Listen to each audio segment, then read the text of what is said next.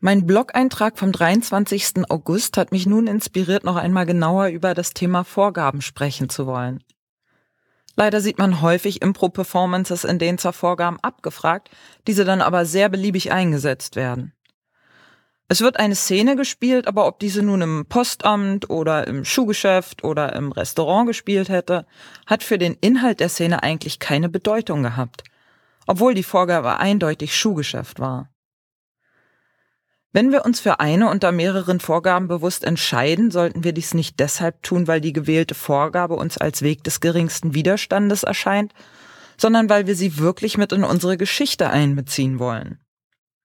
Wie der eine oder andere regelmäßige Hörer meines Podcasts möglicherweise mitbekommen hat, war ich im Juni dieses Jahres in Seattle zum 17. International Festival of Improv, bei dem es dieses Jahr um die Interaktion mit dem Publikum ging. Eine Sache, die mir seitdem im Kopf geblieben ist, ist ein Wortbeitrag einer Teilnehmerin aus Winnipeg, Kanada, Caitlin Curtis. Dort wird Impro an irgendeinem College oder einer Highschool richtig als Schulfach unterrichtet. Eine der Prüfkriterien sei dort die Frage, hätte diese Szene auch ohne diese Vorgabe genau so stattfinden können? Wenn die Antwort auf die Frage Ja ist, war es keine gute Szene und die Aufgabe kann als nicht erfüllt angesehen werden.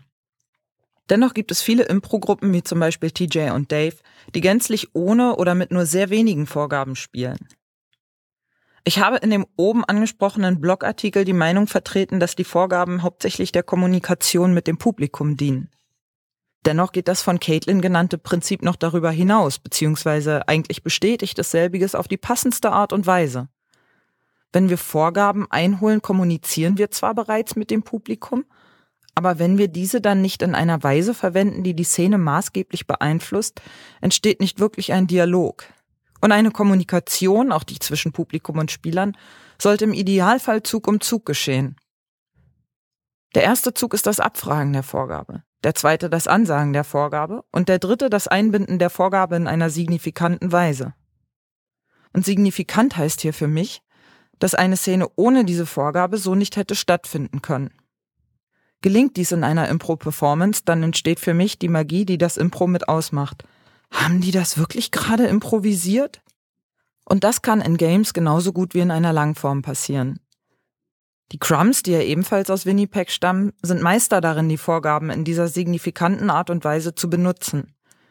Sie schaffen es, die paar Vorgaben, die sie einholen, so bedeutsam und prominent in ihre Geschichte einzuweben, dass diese ohne genau jene Vorgaben nicht hätte stattfinden können – und dafür ziehe ich vor ihnen wirklich den Hut. Im Gegensatz dazu habe ich bei meinem jüngsten Ausflug nach London zum IO European Summer Intensive festgestellt, dass ich Impro-Theater gänzlich ohne Vorgaben dröge finde. Es hat dann sowas Beliebiges.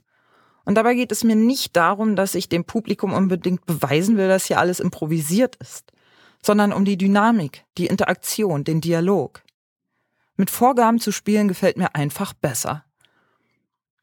Wenn wir uns als Impro-Spieler also dafür entschieden haben, mit dem Publikum in Kontakt zu treten, indem wir Vorgaben abfragen, sollten wir diese im Idealfall auch in einer Weise in unsere Erzählungen und in unser Spiel einbauen, die bedeutsam ist und uns nicht nur irgendwie damit durchwursteln. Randy Dixon hat das Using the Whole Animal of the Suggestion, also das ganze geschlachtete Vorgabentier benutzen, genannt.